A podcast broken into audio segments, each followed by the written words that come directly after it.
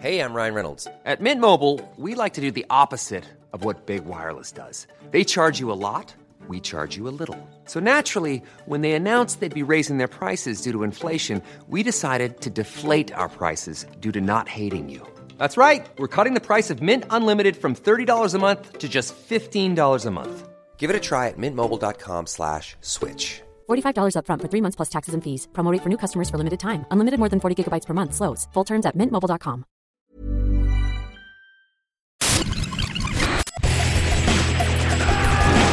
Bienvenue dans Stéroïdes, le podcast qui fait l'exégèse des gros bras.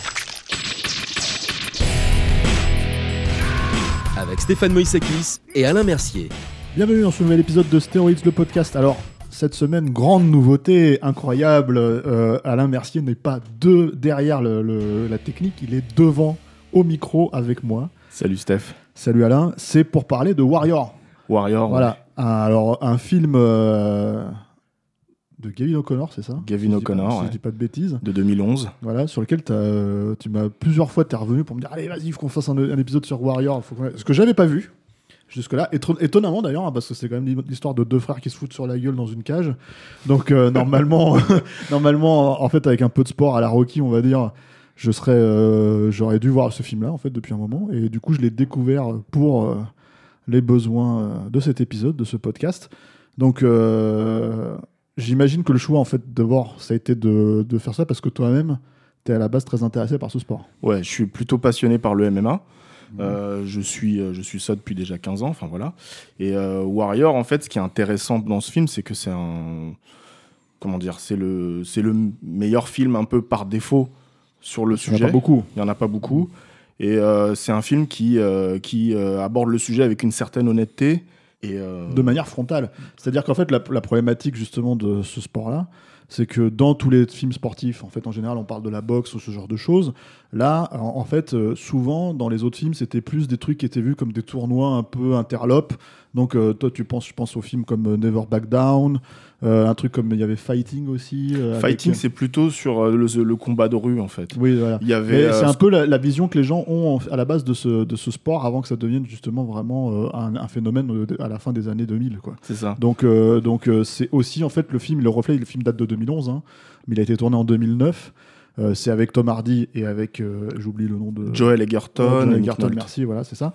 Et en fait, en gros, euh, c'est un film qui, euh, qui est quand même un film avec une certaine tenue en fait. Tu sens que c'est à la base, ça se veut être un drame. C'est pas un truc, c'est pas un film de bourrin ou d'action comme euh, comme les Never Back Down qui sont finalement des euh, des kickboxers ou des trucs comme ça, mais euh, mais remis au goût du jour avec des acteurs de sexy dance ou je sais pas quoi. Voilà, c'est ça. C'est un Ouais. peu, oui, ça, sexy dance dans une cage, quoi. Voilà. Là, les- là, là, l'idée de, de, de Warrior, c'est effectivement de, de reprendre un peu des schémas qui, d'histoire de personnages du MMA, parce que notamment pour pitcher le film rapidement. Euh, Allez, donc pitch, le film s'il te plaît à ton Oh là tour. là, oh là là, oh là là.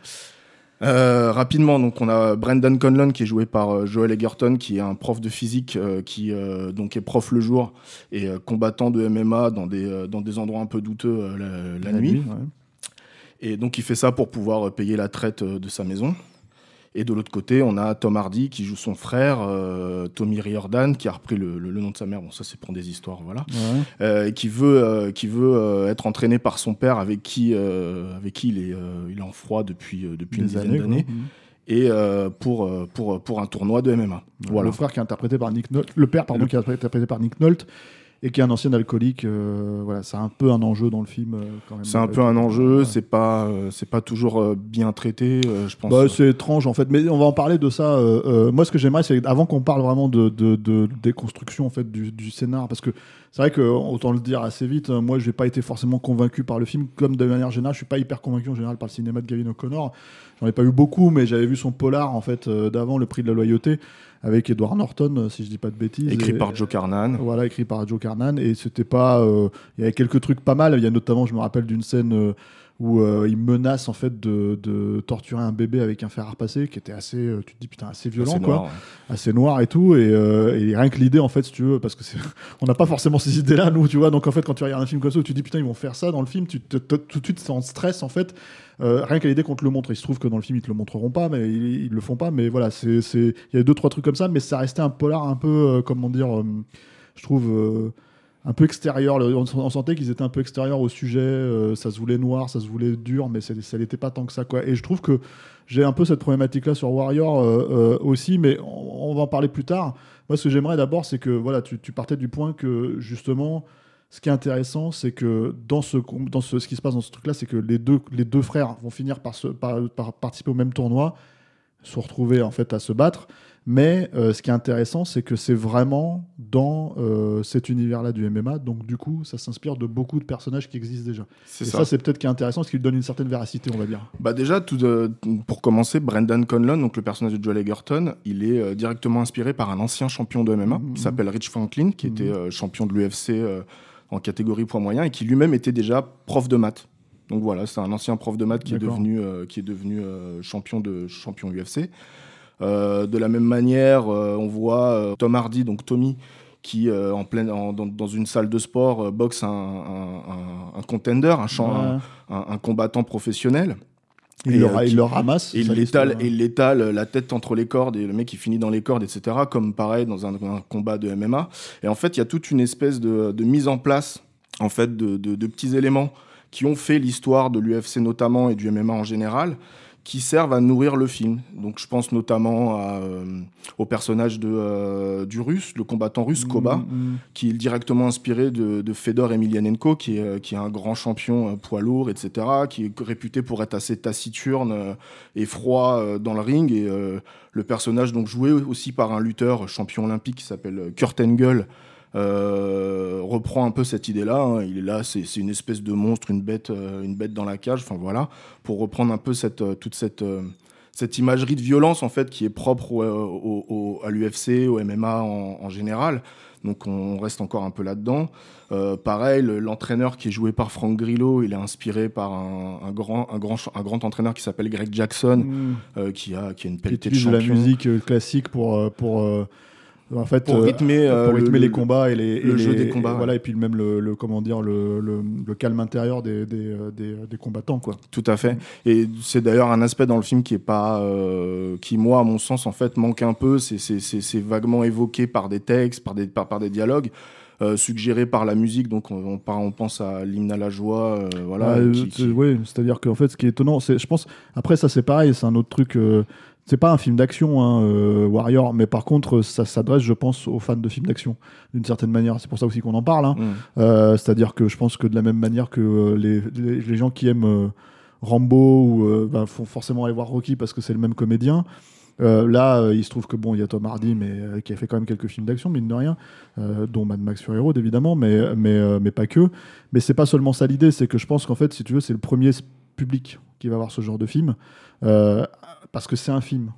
Le, éventuellement, il y a les fans de MMA qui vont regarder ça pour ces raisons-là, mais en fait, euh, autant regarder des matchs. C'est, voilà. Et donc, euh, donc euh, il y aura pas beaucoup plus. Ils auront même, à mon avis, des matchs moins intéressants dans le film que dans, que dans les vrais trucs. Ils sont fans de MMA, c'est ça la problématique. Donc, à mon avis, ça, ça- ça- ça s'adresse d'abord aux fans de films d'action.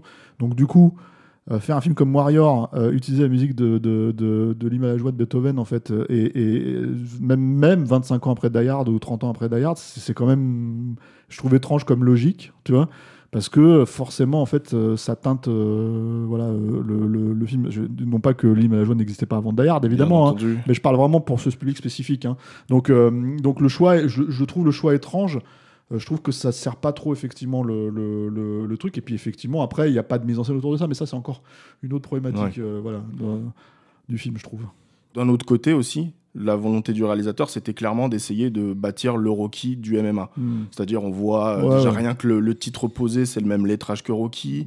Euh, on, a, on a donc rien que dans l'histoire, c'est deux underdogs, hein, les, les Mm. deux frangins. Ils sont pas du tout du milieu. euh, enfin, il y en a un qui est plutôt dans l'underground, en, en- qui est pas du tout classé, et l'autre qui, qui sort de nulle part. Et euh, on, a, on a des conflits conjugaux, euh, enfin un conflit conjugal euh, un, peu, un, un peu à la Rocky 4. euh, rien que, et le combattant russe dont C'est je Rocky, parlais. dans Rocky 2 qu'elle veut pas qu'ils se battent. Ouais. Mais dans Rocky 4 qu'elle le rejoint à la fin.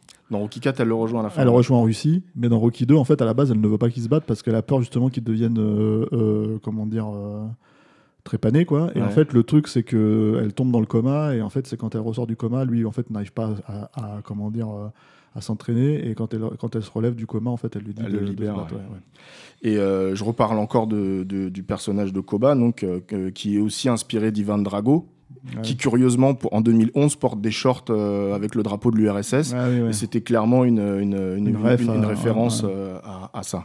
Euh, de la même manière, euh, euh, on, a, on a aussi, fait une autre chose, un autre détail en fait, qui a fait aussi la réputation du MMA sur Internet, c'était les combats de rue. Il y, a, euh, il y a un Mhm. champion qui s'appelle, euh, enfin non c'était pas un champion, mais un ancien combattant qui s'appelle Kimbo Slice, Mm. qui a disparu il y a quelques années, Ouais, il est mort. ouais. qui, euh, qui lui en fait était réputé pour être une, une grosse barrique Ah qui, ouais. qui cogne, euh, qui cogne dans, la- dans, dans des combats, dans des jardins, des combats, euh, des combats de rue comme ça. Et de la même manière, en fait, on voit avec la vidéo du, du chaos de Tommy dans, dans la salle de gym qui fait le tour du web et qui Mhm. crée en fait un, un effet de buzz en fait sur le personnage. Ça c'est pareil, c'est des logiques qui sont qui sont reprises là. Ça, c'est ce qui est arrivé à Kimbo Slice. Bah, voilà, c'est Kimbo Ouais. Slice s'est fait fait repérer parce que ses vidéos tournaient aussi sur internet. Ouais, Tout le monde, le, le mec était hyper massif. hein, Bah, en plus, il a un vrai charisme en fait. Kimbo, il a une gueule en fait que tu reconnais quoi. Toi, tout de suite, tu reconnais tellement d'ailleurs que moi, je me rappelle de lui dans. Il y avait un film euh, avec Michael J. White dans lequel il se fait éclater là, qui était. Euh, euh, euh, je sais plus quoi, une Bones là. Enfin, je vais retrouver Ah le titre. ouais, Mais, j'ai euh, perdu mais je vais retrouver le titre parce qu'en fait, tu me, tu m'as pris de court là-dessus. Mais aussi. Euh, je sais pas si tu te souviens de ça, parce que toi je sais que tu joues aussi. euh, euh, il apparaissait dans GTA 4, mais alors dans euh, le DLC Lost and Damned, Ouais. ou alors Lost and Damned ou, ou Ghetoni, Ballad of Ghetoni, je sais plus. L'un des deux, mais je crois que c'est dans Lost and Damned parce que tu as des combats de MMA cachés en fait, si tu veux, c'est pareil, des combats de rue.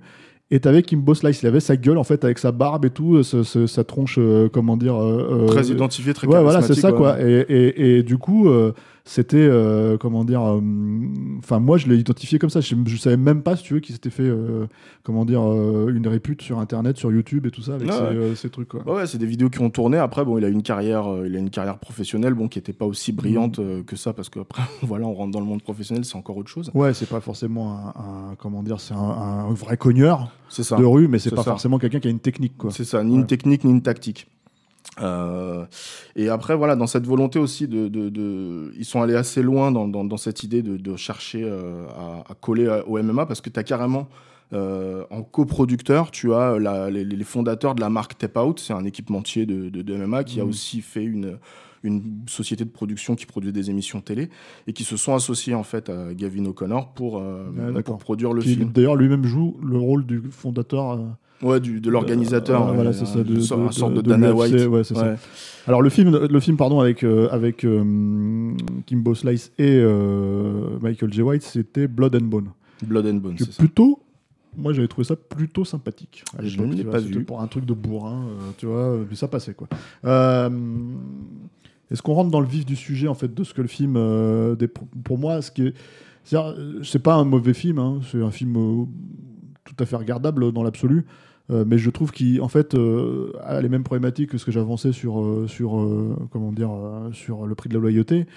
C'est vraiment cette cette espèce de malgré la volonté en fait de faire quelque chose d'habité, un espèce de regard toujours un peu extérieur parce que je trouve qu'en fait même si c'est pas des films qui sont laids visuellement ou quoi que ce soit, hein, c'est pas des films voilà, ça reste relativement soigné. Il n'y a pas de mise en scène impliquante, je trouve, en fait, dans, dans, dans le récit. Là, la problématique, c'est que tu l'as dit, il euh, euh, euh, y a, euh, comment dire, une volonté, en fait, d'en faire le Rocky du MMA. Mhm. Ce qui, bon, peut être louable, si ce n'est qu'en fait, la boxe et le MMA, c'est quand même deux sports différents. Alors moi, je- j'y connais rien, hein, voilà, mais je regarde vraiment ça en termes dramaturgiques, tu vois. Dans la problématique de, de Warrior, qui dure quand même 2h20, et qui aurait euh, mérité, en fait, qu'on retire une euh, demi- une une, bonne bonne demi-heure, parce que je pense que tu as beaucoup de choses qui pouvaient... Voilà.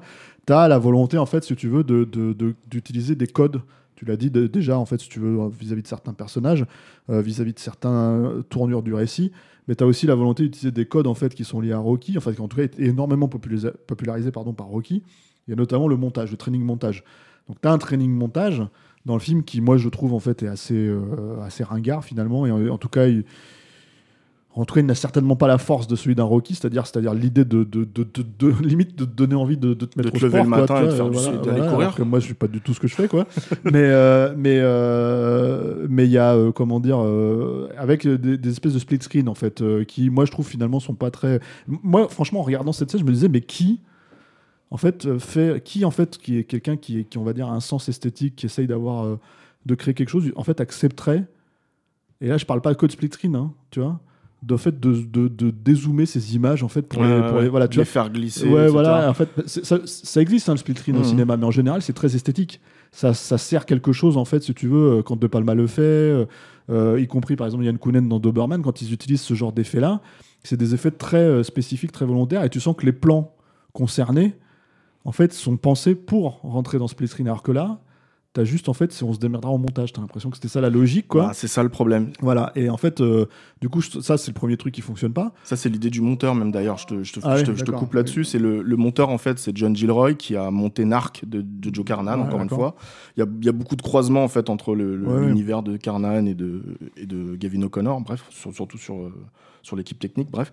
Et en fait, euh, donc, je crois que c'est dans le commentaire audio du film, euh, il y, a, il y, a, il y a Gavin O'Connor qui est avec son, son monteur John Gilroy, qui expliquait que lui, justement, il avait un peu du mal à articuler cette, cette transition entre euh, le fait d'être de, de- qui se passe d'amateur à, à combattant professionnel et il cherchait un peu quelque chose et John Gilroy est venu en fait en disant bah tiens on va essayer le split screen je l'ai déjà fait sur Narc ça, ça, ça a plutôt bien marché et il est venu avec cette idée là moi j'ai le même problème que toi avec cette séquence c'est qu'elle euh, elle expédie un peu justement le côté euh, le côté on passe de on passe de, de rien à, à champion en fait Mm. et euh, c'est quelque chose qui manque c'est quelque chose qu'on voit dans Rocky c'est-à-dire euh, il commence à avoir Et en fait, elle l'expédie parce qu'il y a justement un des, un des gars qui est. Parce que c'est aussi ça le truc, c'est que Rocky, il, il s'entraîne tout seul. c'est ça Euh, alors, même sans son entraîneur, mais là, en l'occurrence, c'est pas, c'est pas forcément réaliste, on va dire.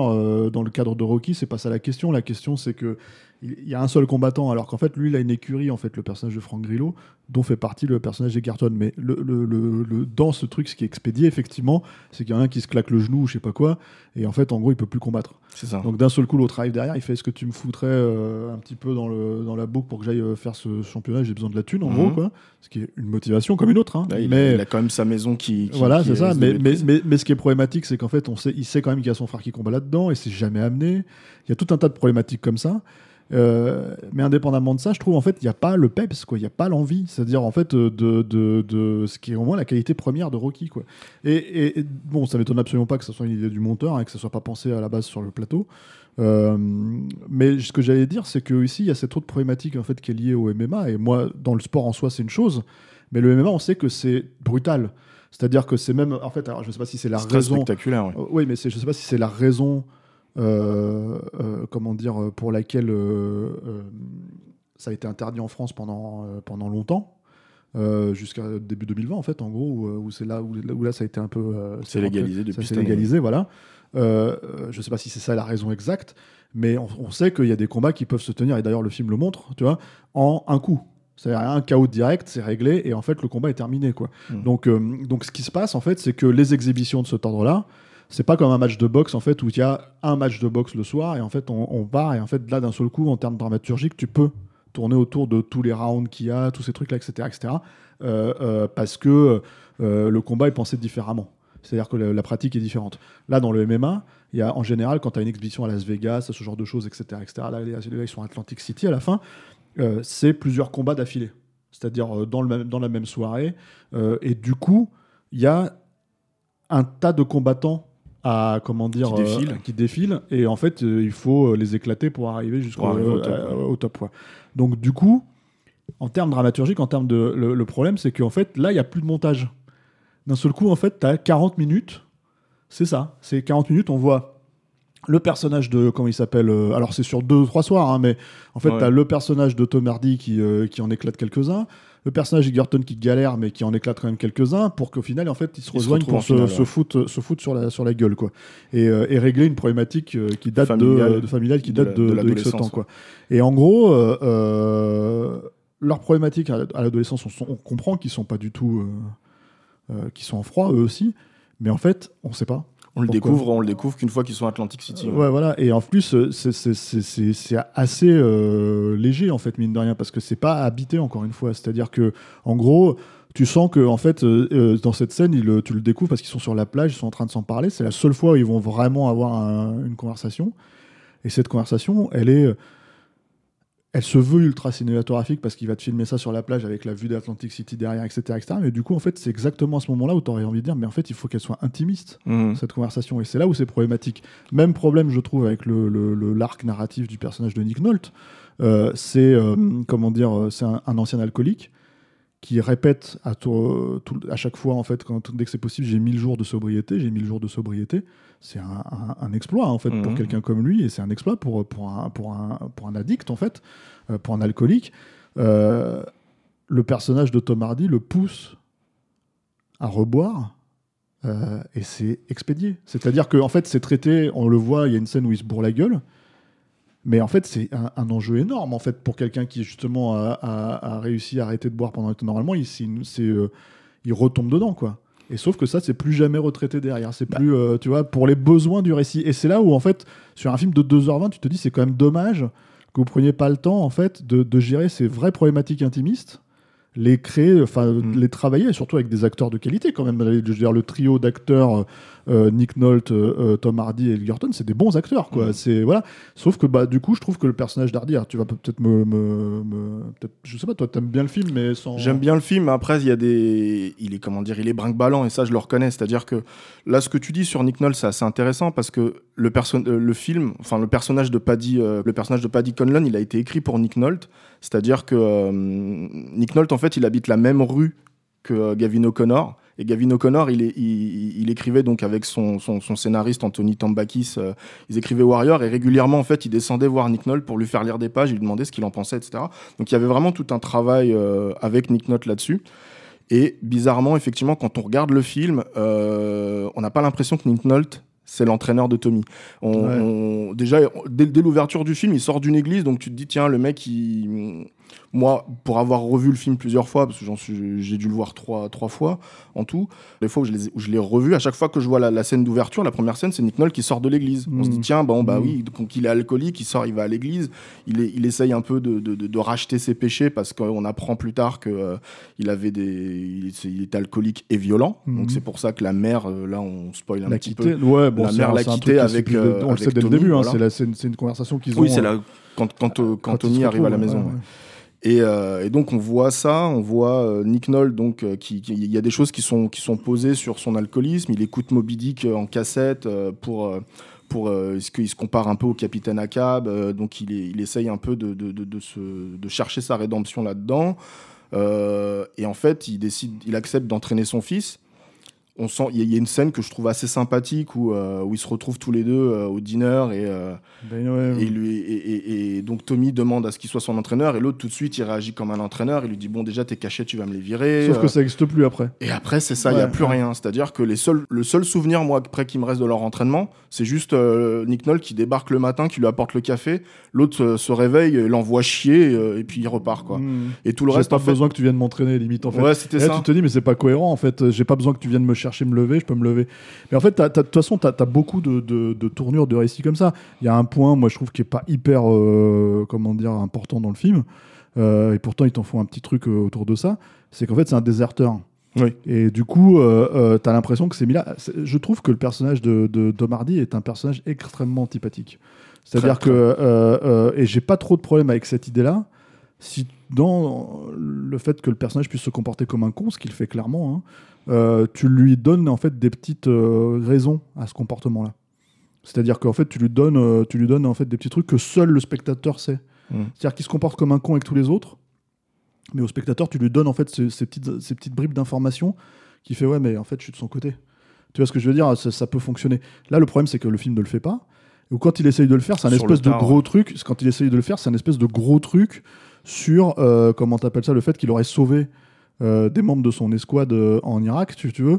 Quand, euh, comment dire, euh, quand il a essayé de déserter, il, est tombé sur eux et en fait, euh, et en fait voilà. Et euh, il a euh, vaguement aussi, il essaye de faire, en fait, il fait tout ça pour, Il veut, euh, com- il veut gagner les 5 millions euh, Voilà. du tournoi d'armes- de, de- de MMA. pour mettre son, la, la femme de son meilleur ami, euh, Son frère d'armes, euh, ouais. son frère d'armes en fait euh, euh, à l'abri. Mais ça c'est pareil, c'est c'est des structures en fait où tu te dis pourquoi pas. Mais en fait, euh, c'est pas du tout habité, c'est pas du tout intégré. euh, c'est vraiment, t'as l'impression que c'est juste là pour te justifier certains trucs. C'est-à-dire justifier le comportement de connard, justifier que Messi, regarde, c'est quand même un personnage, il faut que tu t'attaches à lui parce qu'il a un, passif de héros. Euh, il est hors la loi. C'est-à-dire que en fait, la, police est censée venir le chercher à la fin du tournoi. Euh, pourquoi à la fin du tournoi Ils le savent, le, ils savent où le trouver, ils peuvent Mm. la- l'arrêter tout de Ouais, suite. c'est que des On trucs comme attend ça. que ça, en fait. Voilà, en fait, c'est- que des trucs comme ça qui sont, en fait, il n'y a pas de jeu de suspense, il n'y a pas de jeu dramaturgique sur ces trucs-là, il y a cette notion-là. Et alors, le plus gros problème pour moi, c'est vraiment cette notion où, en fait, on va te mettre. euh, parce que pour moi, avant de voir le film, euh, alors c'est peut-être pas de la faute de Gain Con- O'Connor, ça, mais avant de voir le film, ce qui, ce qui était vendu, c'était, attention, ces deux frères de, de, de ça, Caïn, qui vont se foutre, euh, voilà, c'est ça, qui vont se foutre sur la gueule euh, dans un match de MMA. euh, donc en fait, euh, le drame, tu imagines tout de suite l'aspect dramatique ultra puissant et tout. Et en fait, à la fin, c'est, c'est, c'est pour moi, hein, on est plus dans le pathos que dans le vrai, la vraie, la véritable émotion, quoi. Donc du coup.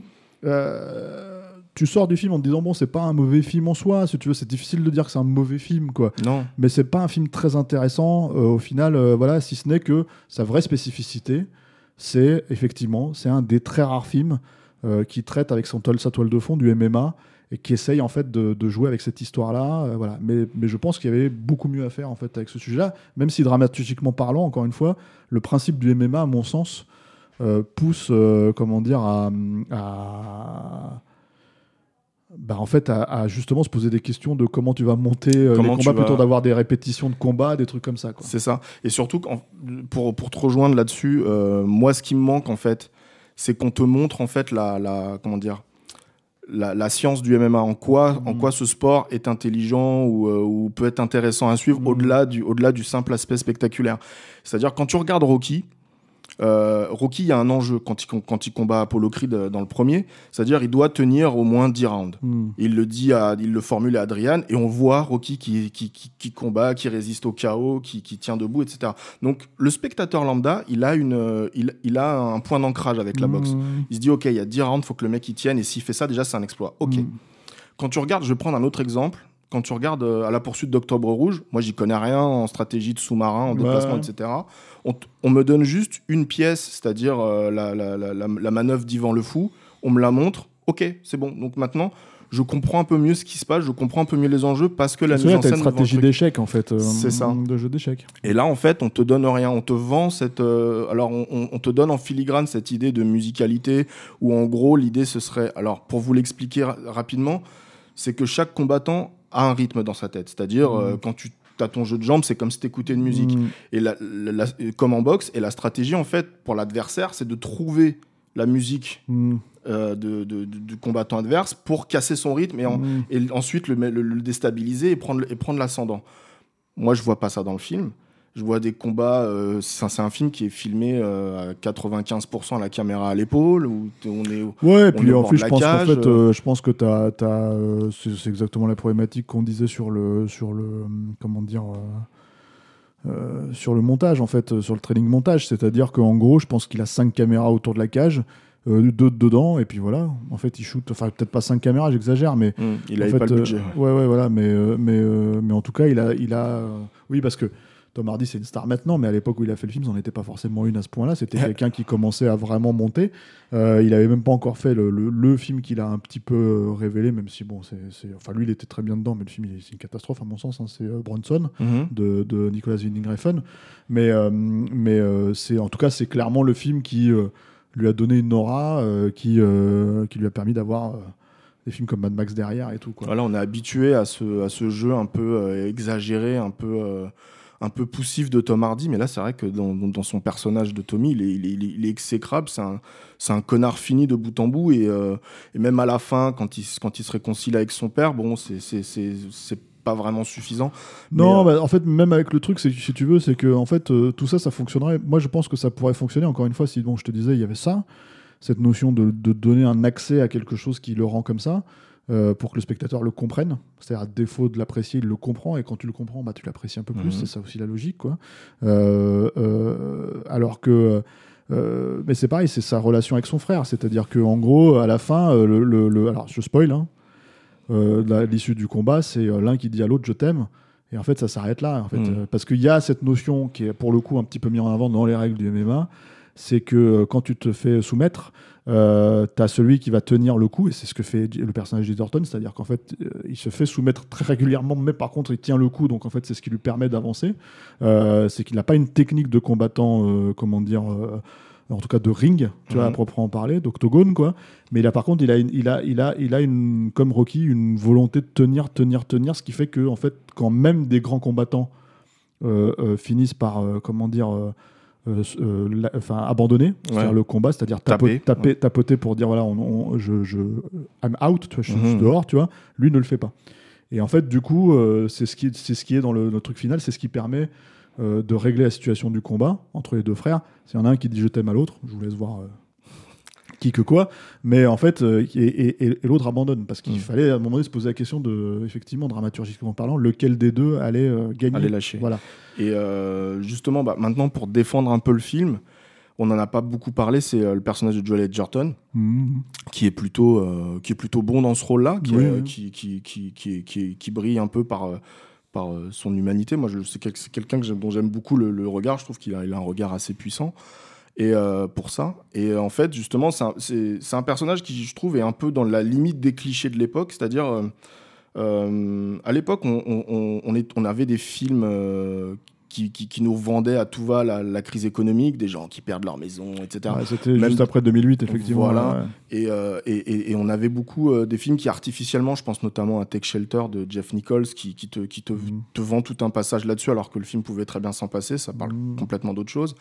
Euh, là, par exemple, ben, euh, moi, quand, moi, moi, quand dix ans après, je revois Warrior et que je revois la scène où, euh, où, où, comment dire, où Brendan est, est à la banque et discute Ouais. justement de, de- de sa traite fin- de sa traite financière, etc. Bah, le truc, le truc est vendu parce que n'importe qui peut, peut avoir des ce genre de problème. Oui, c'est quelque chose euh, qui, c'est quelque chose qui fonctionne encore. Euh, quand je vois son conflit avec sa femme, où justement il lui cache qu'il fait des combats clandestins, il cache ça aussi à son, à son employeur, donc un lycée, le, le directeur de son lycée. Tout ça, en fait, c'est des choses qui fonctionnent un peu, parfois peut-être Ouais. un peu trop surlignées, mais, euh, mais c'est des choses moi- qui tiennent à peu moi, près. j'ai deux trucs en fait où je comprends pas trop pourquoi sa femme elle accepte, si tu veux, au bout d'un moment et qu'elle a pas compris qu'en fait le mec était parti pour faire des combats. Euh, et le deuxième point, c'est que alors pour le coup, tout ce qui est lié euh, et pas seulement, j'ai envie de dire au- à son comment dire directeur d'école, mais aussi à tous les élèves, c'est euh, en trop pour moi. C'est-à-dire que vraiment, euh, en gros, tous les élèves qui veulent monter un- une charité en fait pour euh, pour lui permettre de, de, de- de sauver les traites de sa maison ou je sais pas quoi. C'est un truc, euh, euh, vu que ça n'a aucune incidence narrative en plus, c'est typiquement le genre de truc que j'aurais taillé dedans. Alors après, je comprends que ça peut créer, euh, on va dire, de l'empathie pour le coup pour le personnage, si tu veux, à par défaut, c'est-à-dire en- par travers les personnages et ce qu'il lui renvoie. Mais euh, c'est pareil, moi je t'avoue, je trouve ça un peu artificiel. C'est pas habile, mais c'est quelque chose qui permet un peu de faire tenir, euh, tenir le personnage, ce qu'on n'a pas du tout en fait dans le rapport entre Tommy et, euh, Oui, oui, et- ouais, et son père. quoi. C'est que on l'a, on- on- il y a rien du tout. C'est Tommy s'entraîne tout seul à la salle. On, on voit En plus, c'est un film qui se veut être un récit assez direct, assez immédiat, c'est-à-dire qu'en fait, il n'y a pas de flashback, il n'y a pas de truc comme ça. C'est vraiment, en fait, on va dans le, dans le, c'est d'un point, le mec, le fr- le- c'est le retour du fils euh, non prodige, en l'occurrence, si tu veux. Et en fait, euh, qu'est-ce qui se passe à ce moment-là dans leur vie? Et en fait, euh, ça se termine sur bah, ce, ce tournoi, quoi. Mm. Et c'est d'autant plus euh, dommage en fait parce que le Gavin O'Connor, lui, il- à la base, il voulait pas faire ça sur le MMA. Il voulait faire ça, je crois, sur la boxe ou sur un autre Mhm. sport. Il avait déjà réalisé un film sur le sport qui était euh, Miracle, son premier film avec Kurt Russell. Ouais. Je crois que c'est pas sorti en France. C'est pas, c'est sorti en, en- En en vidéo, dé- en ouais. vidéo, et d'ailleurs il vient de ressortir un nouveau film qui n'est pas sorti en salle à cause du Covid et qui est sur les plateformes qui s'appelle The Way Back avec euh, avec. Ouais. euh, Alors, c'est sorti aux salles aux États-Unis, mais voilà. c'est resté très peu de temps et en fait, ça a été balancé directement. ça. ouais. et avec Ben Affleck. Ouais. Euh, et en fait, Gavin O'Connor, à la base, l'idée, de son film, c'était de raconter ce que lui a vécu parce que lui-même a été séparé euh, de son frère. Mm. Et, euh, et en fait, il voulait, il voulait traiter ce, ce sujet-là. Mhm. Et euh, il a trouvé que le MMA euh, était, était, était une bonne opportunité. Enfin, je je pense pas qu'il le voyait vraiment comme une opportunité de manière, euh, de manière, euh, euh, de manière mauvaise, mais, Ouais. euh, mais juste, euh, voilà, c'est- c'était un sujet qui n'avait pas tra- été traité au cinéma, en tout cas de manière à peu près correcte. Il voulait se lancer là-dedans. Et oui, c'est- un peu le problème, quoi. C'est qu'il euh, il avait envie de raconter une histoire de, de frères qui se séparent et qui se retrouvent. Et au final, euh, et au final euh, ça, ça prend pas tout à fait. Et, le, et le, le- une dernière chose, le- le- le- l'un des problèmes que tu pointais sur la, la scène de la plage, Gavin O'Connor reconnaît lui-même dans le commentaire audio ne- que cette scène ne fonctionne pas. C'est-à-dire que lui-même, il, il- il s'explique en disant que c'est une scène qu'il a trop donné à jouer euh, pour, le, pour le casting et qu'une fois sur le plateau, ben, euh, il savait plus trop euh, Comment les, les- comment les gérer, comment dépasser en fait, comment aller plus loin dans, dans, dans la scène, etc. Il, avait, il, il était un peu à court de solutions. Et moi, c'est vrai que cette scène-là, Sans euh, refaire le film, si tu Non. veux, le problème c'est que moi je pense que cette scène aurait dû se passer dans un diner. Mm. C'est-à-dire, ça aurait dû être un truc où ils sont gênés presque de se gueuler dessus, en fait, mais qu'en fait, ça dépasse les, les problématiques et que tu vois que les gens autour d'eux, en fait, se disent qu'est-ce que c'est que ces gens qui viennent foutre le bordel, qui gueulent entre eux, tu vois, alors que voilà, alors que là, ils sont sur la plage, il y a personne pour les, pour les, si tu veux. Cette, cette- cette problématique, en fait, si tu veux, elle est pas dramatiquement parlant, elle est pas habitée. C'est-à-dire que c'est vraiment deux frères qui se gueulent dessus et je te filme le décor en large, tu vois, pour te montrer que ça se passe à Atlantic City, mais on s'en fout. Ça pourrait se passer n'importe où dans, dans- aux États-Unis. La problématique, c'est ce la qui problématique, concerne les deux- la même. ouais. c'est les personnages, c'est ces Mhm. personnages-là. Et ce qu'ils ont, ce que nous, en fait, en tant que spectateurs, on ne sait pas exactement ce qui se passe. Et pourquoi ils sont, ils sont à ce point? On a compris que la mère est morte, on a compris que le père était, euh, était euh, comment t'appelles ça, un Violent, quoi, ouais. violent. Mais euh, le truc, si tu veux, c'est qu'en dehors de ça, entre deux, on sait pas. Et moi, je t'avoue, en fait, comme je ne le ressens pas, bah, je sais pas plus. En fait, Bah, entre deux, en fait, c'est Tom. Hardy qui lâche le truc, c'est-à-dire qu'il reproche à son grand frère donc de pas l'avoir suivi, mais de pas l'avoir bon, suivi, d'être parti avec sa meuf. mais- Et le, et le problème, moi, ce que j'ai envie de pointer, c'est que je pense que c'était une scène aussi qui aurait pu permettre un peu de noircir le personnage de, euh, de Joel Edger- Edgerton. Hmm. C'est-à-dire que lui, en même temps, qu'il assume aussi un peu d'être parti et ses raisons pour lesquelles il avait Mm. envie de partir, parce que c'est complètement humain aussi. hein, on est euh, Oui, oui, oui, jeune sûr. adolescent, bah, on, a, on a euh, une famille qui est dysfonctionnelle et on a juste envie que de, de se barrer. Enfin voilà.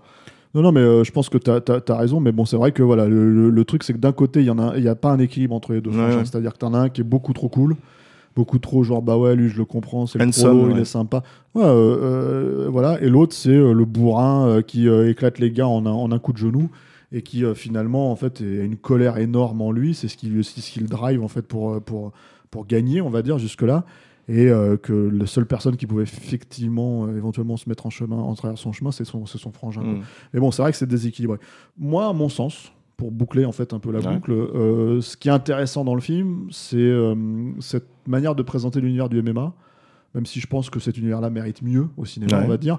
Mais au moins, il a ce mérite en fait d'avoir cette toile de fond, euh, un Tantino original à l'époque où le film est sorti. Encore un petit peu aujourd'hui, puisqu'en fait, il n'y a pas vraiment de film, comment dire, qui a pris le relais, en tout cas de grands chefs-d'œuvre comme Rocky peut l'être. En fait, qui, euh, qui euh, parce que Rocky, c'est pas vraiment un film sur la boxe non plus, c'est ça le truc Non. hein, à la fin.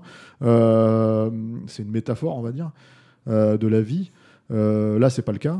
Euh, mais par contre, il y a au moins le mérite en fait de présenter euh, euh, le MMA en fait au-delà de l'image que le, que le sport peut avoir, que le euh, sport peut voilà, avoir. que le- que le sport peut avoir. Là, on a fini sur le film, mais je voulais un petit peu revenir sur deux, trois petites anecdotes sur l'UFC. Ouais. Donc l'UFC, c'est l'organisation euh, principale, c'est un peu la Ligue des champions du MMA. C'est euh, donc ça a été, c'est un peu l'UFC qui a lancé aussi le MMA. Et l'UFC, Ultimate Fighting Championship. c'est ça. Et il y a, il y a maintenant 30 ans de ça, en Mhm. 91, quand il y a eu le premier UFC, ce- il- les- le MMA n'existait pas. D'accord. C'était un comment on appelle ça? MMA pour Mixed Martial Arts. Il faut le Mixed martial arts, oui, Ouais. voilà, tout à fait. Mixed martial arts, c'est le sport. Ouais. L'UFC, c'est une fédération. C'est la Donc, il y en a- compétition. il y en a Enfin, d'autres. ouais. Il y en a d'autres qui existent, etc. Et en fait, euh, le principe de l'UFC, ben, c'était euh, simplement, euh, bah, c'était tous les coups sont permis, c'était blood sport. Mmh, C'est-à-dire, on. Prenait un, un judoka, on le mettait face à un capoeiriste, démerdez-vous. On ne faisait pas attention au poids et à la taille, etc. Et euh, est-ce que tu sais pourquoi l'octogone est l'octogone? Non, bah, tu vas me le dire. ben, en fait, le, le- le directeur artistique qui s'appelle Jason Cusson, qui dans les années 80 a, a- a- comment dire, euh, devait designer euh, une arène de combat pour, pour, pour l'UFC, s'est dit tiens, il y a un petit film de Chuck Norris que j'aime bien, qui s'appelle La Fureur du Juste, The Octogone. The en- Octagon, ouais. en- The Octagon en, en anglais. Et du coup, il s'est dit bah voilà, moi, moi, moi, quand je pense, euh, moi, moi quand je pense combat, euh, combat libre, Je euh, pense Chuck. etc., je pense Chuck Norris. Ouais, voilà. ouais. Donc ça, ça, c'est une anecdote qui a un peu été contredite par un de ses, un de ses, un de ses collaborateurs qui lui avait expliqué que c'était surtout pour avoir, pour pas donner d'avantage aux combattants Ouais. euh, selon les, selon les disciplines et pour aussi donner, avoir un, une meilleure, de meilleurs angles de caméra pour vendre le sport. Et euh, Parce que, parce que oui, si, il faut le préciser quand même, c'est un sport en fait, qui arrive à une époque médiatique, ce qui n'était pas ça. forcément le cas de la boxe ou ce genre de choses. Donc Tout du coup, fait. en fait, euh, le, le sport n'a pas été pensé de cette manière-là, alors que là, pour le coup, c'est voilà, c'est pour ça que Ça a été d'abord un- vendu comme un spectacle Voilà. avant de devenir un et, sport. et- et le, et le vrai truc, c'est que dans l'absolu, justement, c'est là où le film est un peu, je trouve, c'est un peu dommage, c'est qu'il a pas ce- cet attribut-là, c'est-à-dire de se dire putain, mais je peux faire quelque chose d'hyper, euh, comment t'appelles ça, euh, cinématographique avec ce sport-là, quoi. C'est ça. D'ailleurs, euh, sais-tu, deuxième question, Ah, tu me fais un Allez, je te en fais- je te c'est fais un trivial poursuite. euh, pourquoi est-ce qu'on a choisi non tout de suite, je Pourquoi est-ce qu'on a choisi une cage et pas, euh, et pas des cordes? Parce que c'est des putains de sauvages. Non. T'étais pas loin de la Ah, réponse, mais en fait, c'est simplement que John Milius, Ouais. qui était un élève euh, qui, qui faisait du, du, du, Ouais, ouais. jiu-jitsu brésilien avec, euh, avec le directeur marketing de, de, de, de l'UFC qui s'appelle Art Davy. Il a été consulté donc par Art Davy pour lui, pour lui demander son avis. Tiens, voilà, on est en train de préparer euh, une, une, fédé- euh, une fédération de, de sport-spectacle. Mhm. Euh, on aimerait avoir ton, avis sur l'arène. Et en fait, lui, il a dit mettez une cage, c'est beaucoup plus brutal. Ouais. Voilà. Et il a été crédité comme directeur artistique derrière. quoi. Voilà. Ouais, j'étais pas loin, quoi. Ouais, t'étais pas loin. C'était- en fait, t'étais un trivia de deux questions, oui, c'était deux petites questions comme Ok. ça. euh. Non, mais en plus, c'est lié au cinéma, donc C'est ça. c'est intéressant. C'est ce qui est intéressant, voilà, c'est que le- l'UFC s'est beaucoup inspiré du cinéma pour, euh, Pour, euh, pour créer, bâtir euh, aussi sa légende et son spectacle. Quoi. Ça marche. Bah, merci Alain. Merci à toi. Merci à nos auditeurs. Alors, le film est disponible en Blu-ray hein, chez Metropolitan. C'était sorti, euh, c'est une de nos sorties dans Stéroïdes, le podcast le plus récente, en fait, mine de rien. hein. Euh, on, on parle peu euh, du cinéma, euh, c'est pas un film d'action, mais du cinéma d'action de ces dernières années. Donc, euh, profitons-en. Vous pouvez vraiment découvrir le film si vous voulez le voir. Ça existe en Blu-ray. Euh, merci à nos auditeurs. Donc, merci à nos tipeurs, euh, à ceux qui nous, euh, comment dire. Euh, qui, euh, qui ont déjà donné. Et si vous voulez donner, bah, c'est sur tipeee.com. euh, le mot-clé sont Capture Mag. J'allais dire, il faut que je remercie Alain. Mais j'ai déjà remercié Alain, donc c'est formidable. C'est, en fait, il a choisi, ce- il a choisi d'apparaître dans l'épisode. Il m'a dit, Pour être sûr. pour être sûr que tu vas être remercié. quoi. Euh, si, vous, si vous voulez nous écouter, c'est les agrégateurs de podcast habituels. Euh, C'est-à-dire que en fait, euh, nous on a migré sur Acast. Donc si vous cherchez nos podcasts en premier lieu, c'est vraiment là qu'il faut aller parce que c'est là où vous pouvez télécharger le MP3 si vous voulez le prendre directement pour le mettre sur votre téléphone, par exemple, ou vous l'écoutez sur votre ordinateur.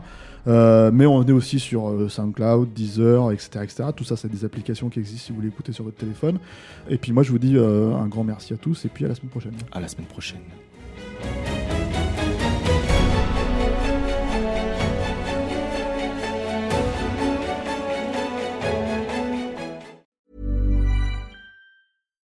When you make decisions for your company, you look for the no brainers. And if you have a lot of mailing to do, stamps.com is the ultimate no brainer. It streamlines your processes to make your business more efficient, which makes you less busy. Mail checks, invoices, legal documents, and everything you need to keep your business running with stamps.com. Seamlessly connect with every major marketplace and shopping cart. Schedule package pickups and see your cheapest and fastest shipping options from different carriers with rates up to 89% off USPS and UPS rates. And with the stamps.com mobile app, you can take care of mailing and shipping wherever you are. Make the same no-brainer decision as over 1 million other businesses with stamps.com. Sign up with code program for a 4-week trial plus free postage and a free digital scale. No long-term commitments or contracts. That's stamps.com. Code program.